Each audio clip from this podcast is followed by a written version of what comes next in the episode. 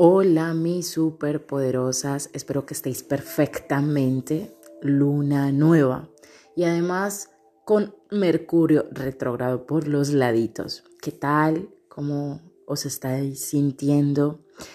Bueno, ya sé que os encanta las lunas nuevas, a mí también, hombre, soy más de luna llena, pero sé que os encanta la luna nueva por todo lo que envuelve, ¿no? La energía de inicios, la energía de manifestar, de empezar, de proyectos, de visionar, de idealizar, de visualizar, etcétera, ¿no? Es como un momento de reflexión, es como un detenimiento, como que vete a tu cueva, en tu habitación, en tu altar, coge tu libro, tu diario, lápiz, escribe la velita, el incienso esta serie de rituales que acompañan estos momentos tan importantes para cada una de nosotras que estamos en este camino de espiritual o en este camino de desarrollo personal, de empoderamiento y recordarles que también somos cíclicas y somos lunáticas.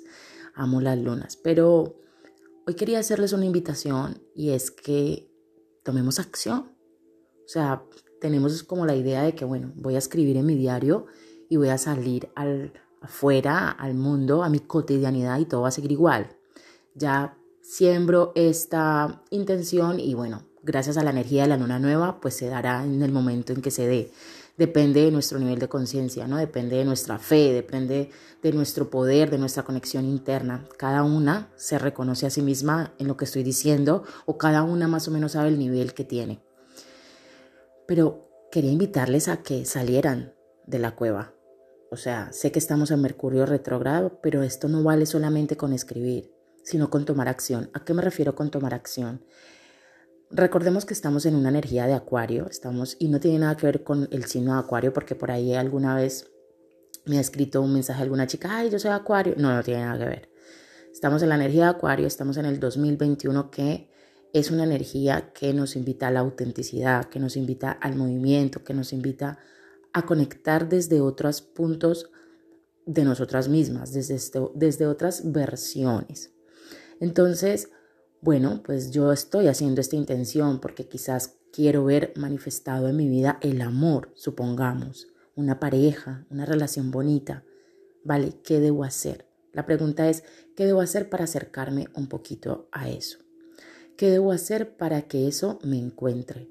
¿Qué debo hacer diferente, no solamente escribir, sino hacia dónde me muevo, cuál es el siguiente movimiento, el siguiente paso. No vale solamente con escribir la carta, quemarla, meterla a tu nochero y seguir con la vida, sino me muevo hacia adelante. Pues si quiero encontrar una relación de pareja o quiero que me encuentren, bueno, me saco partido. Igual inicio una dieta, igual eh, leo acerca de esos temas que me están interesando, de acerca del amor, acerca del romanticismo. Me envuelvo en una energía acorde a lo que yo quiero manifestar. No solamente escribo por escribir. Entonces, eso en el ejemplo de amor. También me doy la oportunidad de conocer gente. Me, me preparo para una cita. Le digo a, que sí a ese chico que está ahí insistente, y que igual me invita a tomar un café o que bueno, tal vez en el fondo me gusta, pero me da miedo, no le doy la oportunidad. Inicio yo una conversación, pongo yo un mensaje, tomo la iniciativa, ¿no? Pero esto llévalo a todo, a proyectos. Bueno, igual llamo a ese cliente que siempre me intimida tanto, pero que es tan bueno. Igual hago esta publicidad. Igual me programo Em, las publicaciones de las redes sociales durante toda la semana. Igual busco temas acerca de algo. Igual doy mi primer taller. Igual brindo mi primer asesoramiento pagado. Igual me lanzo a generar ingresos con mi hobby. Igual hago mi primer podcast, mi primera meditación. Igual me inicio en una práctica, ya sea de yoga, de meditación, de mindfulness, de cualquier ritual con el que tú conectes. Los rituales son tuyos. Yo no puedo decirte, mira, María, mi ritual hoy es hacer una velita. No puedo, o sea, no porque cada mujer, cada ser humano es un mundo. El ritual que conecta conmigo quizás contigo no. Os pongo un ejemplo. Yo no soy mucho de minerales.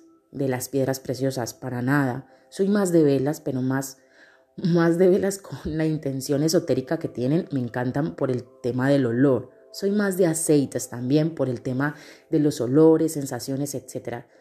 Pero en realidad todo esto que, que son como adornos para el ritual, mm, yo no conecto mucho con ello porque siempre os he dicho que el poder se lo damos nosotros.